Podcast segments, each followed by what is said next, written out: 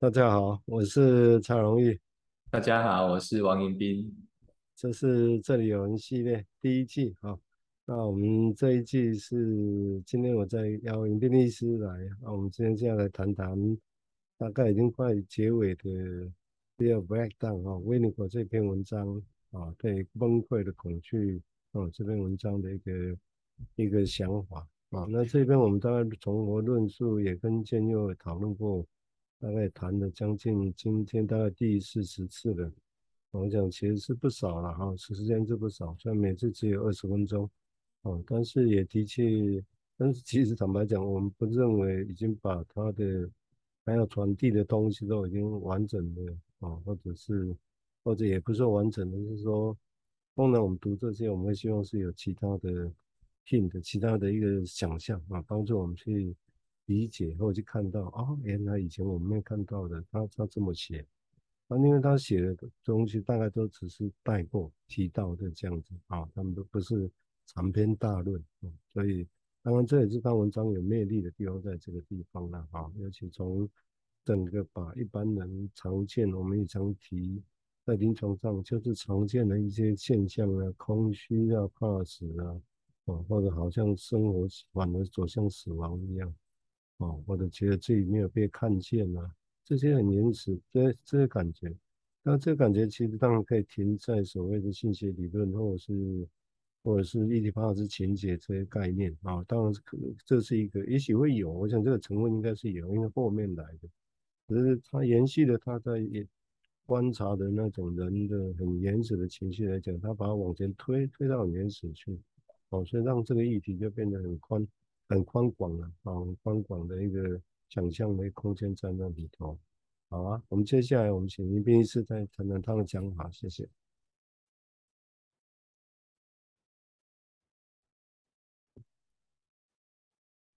哎，迎宾没有声音哦，没有听到声音。好，这个顺手又把它按掉了，抱歉。好，呃，谈，呃，谢谢蔡医师哈。这这个系列谈了很多次了哈，到了第四十次，那今天大概就做一个收尾。那收尾，呃，也像蔡医师说的哈，就是从呃弗洛伊德古典精神分析的一些呃从临床经验的整理哈，那论述到后来几十年这样慢慢的发展下来，呃，维尼口。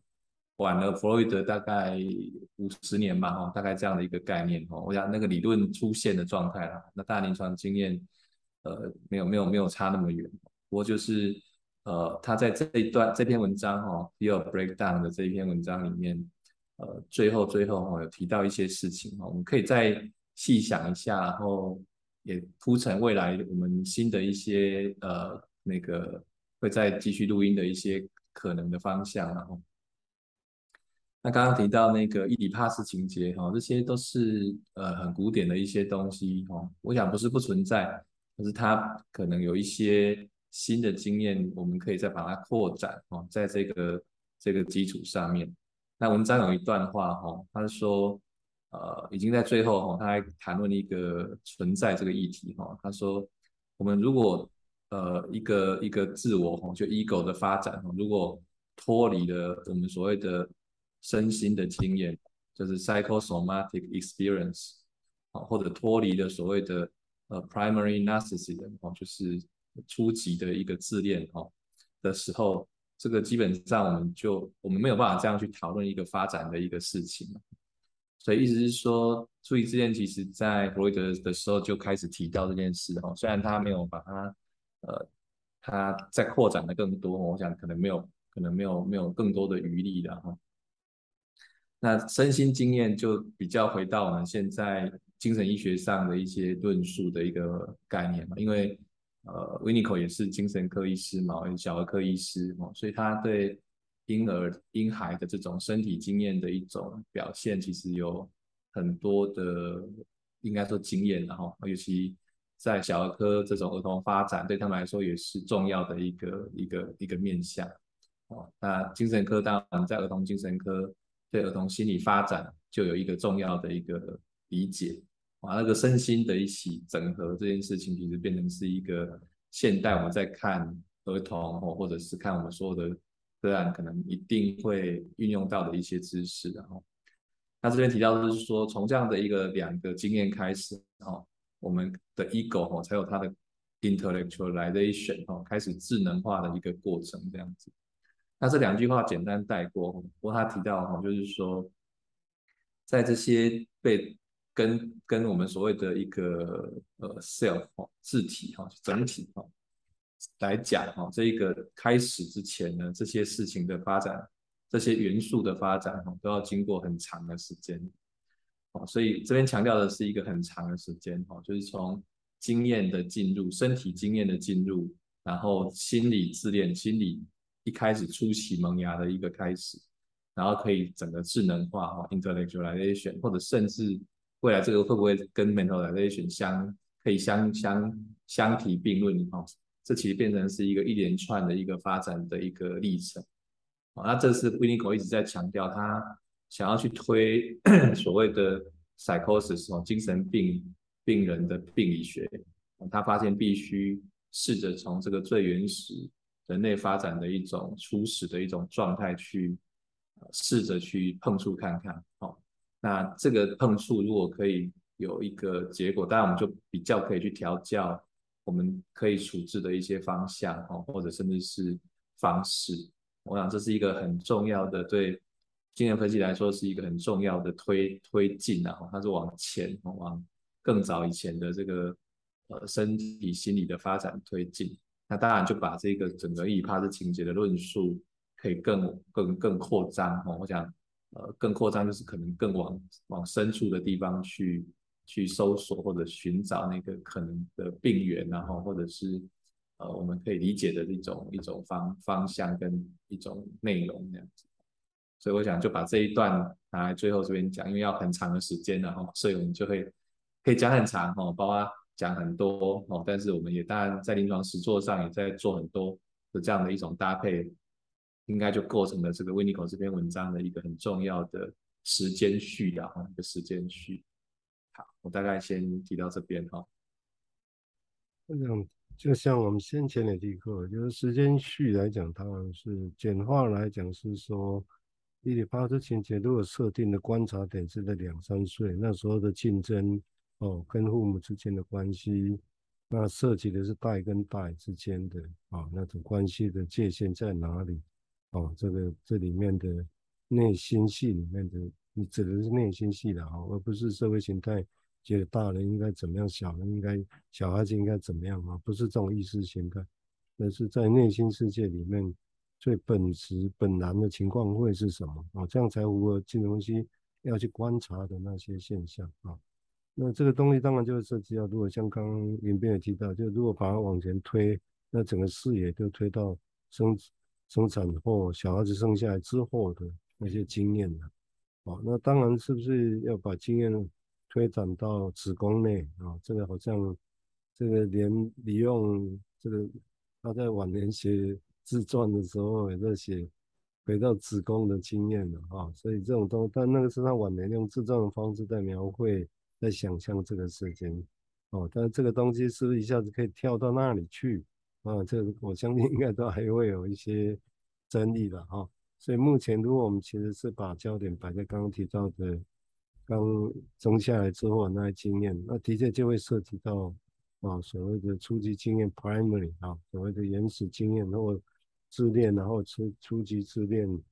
原初场景，然后所谓的身心经验这个事情。好，那我想，那因为用自恋呢，演出这些都都都需要很多其他的想象了哈。所以的也做长题。primary 哦，就是包括他讲原初场景哦，只是他讲原初场景，我个人也觉得是那一面了哈，那是设定在什么样的时期哦？那如果是很原始、很小很小的时候，跟说一两岁、两三岁，那其实是看到的场景跟想象，跟小孩子的想象可能会一样吗？我个人是觉得应该不会一样的哈，应该不会一样哦。只是这个地方要变得很细论，才有办法去。去做这些想象的事情，哦，所以尤其是刚刚提到的那些身跟心，啊，其实讲这些目的，其实大概也不是讲什么结论，而是说，就是把我们的观察点就直接扩大了啊，比如说扩大到身跟心啊，人我们现在如果透过目前的现况啊、症状啊、它的关系啊，哦，或者在诊疗室的状况啊，或者甚至在其他的情境底下，看一个人哦，身跟心，而且那种很原始的身跟心的反应，哦，那那些状况如何影响到后面左右的一个人的人格，其实已经讲的不再只是。当讲这原始轻的时候，讲的就不再只是症状，不再只是歇斯底里啊，哦这些症状而已，而是人格的层次的议题的，哦已经已经到这个层次，哦所以做这些生，就也可以简易的来讲，说如果用现在来看，这是我个人简化的推论了哦，从这些身心观察的经验到后面来讲，其实要谈的是跟人格的很多的内容做。做观察配对的啊，这个是当然要讲成因，说因为这样所以那样，这当然这有点这样子有点太快了啊。哦，这个部分的观察是重要的。我们现在请一斌再谈谈他的想法，谢谢。呃，好，就从这个呃歇斯底里这边的一个出发哈，就是刚刚蔡医师提到，歇斯底里早期就是弗洛伊德一开始在。想象或者是在整理哦，他的呃，我想想象有点有点太天马行空了，就是说他怎么去推论一个所谓这个临床症状的起源？那当然是在治疗的过程当中，想要去知道，呃，因为不知道怎么治疗，所以我们医学上很简单的想法就是要往源头去找，找到源头就可以做处理。所以那时候歇斯底里。被弗洛伊德的整理，当然就是所谓潜意识的一种一种一种运作，让我们所谓意识上的意念没有办法被消化或并存的，就会呃被压被潜移到潜意识，然后再经过一些呃所谓的防卫机转或者是一些运作的方式，再回到意识上成为一种症状嘛。那这个是最简单早期的一个概念是这样，所以我们就要去处理那个所谓的内在冲突的潜意识的冲突的问题。那这个这个事情其实后来也也人有人慢慢的，不管维尼口红或其他甚至是神经科学家哦哦也都在想这件想这件事哦，也就是说，我为了提供一个视野，但是其实可能不只是这样哦，也就是说，如果从今天的这个文章来想。小 baby 哈，小小小孩，假设他也出现了一些所谓的歇斯底里的症状的时候，我们该怎么想？哦，就是一个一样的症状，但是他是小孩的症状，所以就像刚才蔡医师讲的哈，呃，一岁的、两岁的、三岁的小孩看到所谓的演出场景，到底反应会有什么不一样？那样子应该是不一样啊。但是我们如果同用所谓的歇斯底里的定义哈，或者现在叫转化症的定义，但在这么小的小孩是不会被定义这个疾病的啦，我想这是精神医学的概念。但是我们可以看到一些类似的现象，那为什么不用疾病去诊断它？意思是说，对小小孩来说，很多的不确定性或多元性其实会被标定出来，也就是他们其实正在发展中。所以正在发展中，就他并没有被固定在一个状态里面。好，那今天今天分析有一个很重要的叫做 fixation，哦，这是弗洛伊德谈的，就是。症状会之所以变成所谓的症状，我们要去处理，是因为它 fixation 固定了，没有办法动，卡住了。所以对小 baby 来说，它也会出现，它不断的在变化，所以反而会有另外一种发展的一个概念在里面出现，就是它到底在发展什么？它怎么会跟大人后来发生状况、疾病之后卡住的现象是一样的？哦，只是那个。时间的运作或者它的弹性或者变化性不一样，所以就不断的再去琢磨这种所谓的相似性跟里面的差异性，来判断或者整理出可能的一些呃症状引发的脉络或者是症状留存的一个脉络。那所以我们又看到就是 呃同样是一个我们身体上的功能，也许触觉啊、嗅觉啊这一些，我们可以把它。用在性学讲义，它就是所谓前戏的一种一种一种可以碰触的一种身体部位。但是如果不用这个想的话，它可以自己去接触这个我们所谓的外在世界，产生他自己的一种感受这样子。所以同样一种现象、一种症状或一种感受，其实它可以有多重的心理意义存在的这件事情，其实在后来 Winnicott 的文章里面，可能就会更呃更清楚的发现这样的一个多元性啊。那多元性就是等于是多方向的，它可能是平行存在的，是呃在在时序上或重重要性上，我们看得到的这个感受的强度上可能不同，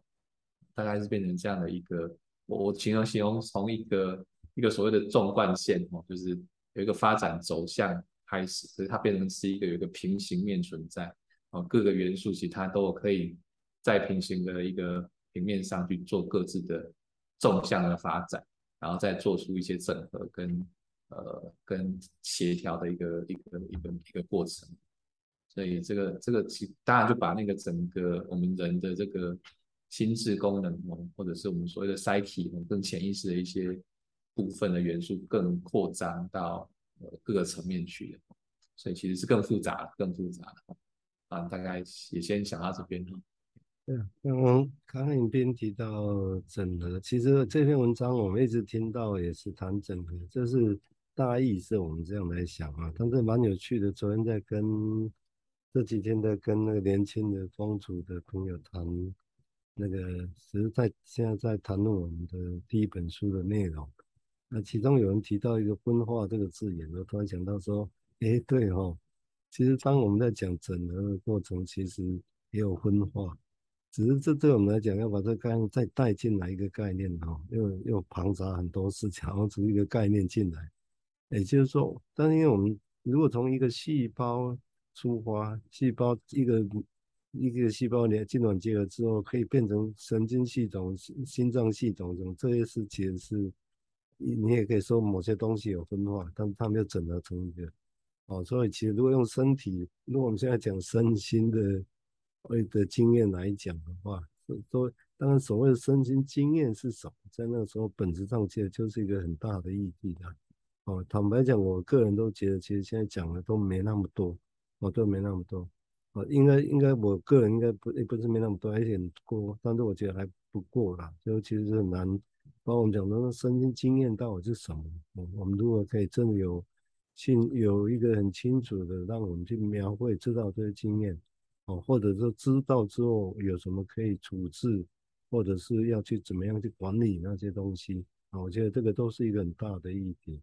哦，那这个其实整合之外也涉及到另外一个分化的概念，是吧？那个分化，就然后再整合，哦，这个就很复杂。啊，只是这分化的概念怎么样用在我们这个地方？一般来讲，分化我们现在想到是 splitting，是分裂。但是分裂跟分化，分化不是不是分裂啊，是另外一组另外一个功能。那这个你可以像看，我们现在讲这些术语的时候，讲另外一个新的术语，照应该就是分化。啊，只你看这个东西，我们要再再谈，就你就知道说还有多少可以去想象的空间呢。好，我们接下来请云斌再进一步说明，谢谢。对啊，对对啊，就是这个。这个分化哈，或者是这个这个整合，确实呃一直都是一个呃在生物体里面不断在发生的事情哦。就是说呃我们可以在不同的组织里面找到类似的器官，呃不是把类似类似的细胞，但它们经过不同的组合方式，就产生不同的功能这样子。我想这是一个人类身体上一个很奥秘的地方。那就像弗洛伊德当年从他的神经科学去推论、去想象潜意识的一种运作的方式、能量的概念。那现在细胞生物学甚至分子生物学更精细的哦，那呃，这个这个这个该怎么去想这件事？我想我们可以想的东西越来越多哦，但是也因为越来越多，就必须有个脉络出来。但是我们也就让多元性它出现。我想。我上之前也跟一个我的同学哈，我们在讨论，他们他们是做细胞的，他们说那个细胞哈，一个一个细胞之间也有那个所谓他们的社会学哦，他们经过讯号的方式哈，并不是一群细胞都在做同样的事情，其实一群都是心肌细胞，我想这是一个很有趣的一个现象，他们透过的讯号是化学的那些元素的一个讯号在传递嘛，那我们精神，我们心理精神分析。我想我们讲的就是一些所谓潜意识的一种一种一种脉络，但是我们甚至想的是就是所谓感知哈，就是这种各种感受性的哦，sensory 哦，somatic 身体的一种讯号的这件事情，怎么影响到我们 Psyche 的一个运作的方式，这样。大概先也讲到这边哈。OK。对啊，所以这个地方就是，当然这也意味着我们很难很难去满足我们现有的理论然后跟概念，但是当然要把很多的概念整个都加进来，变得很庞杂而没有方向感，这个大概也无从适应起了哈。要再把它，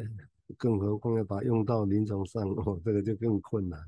哦。所以当然我们也是。按部就班的，一步一步在堆叠、堆想象了哈。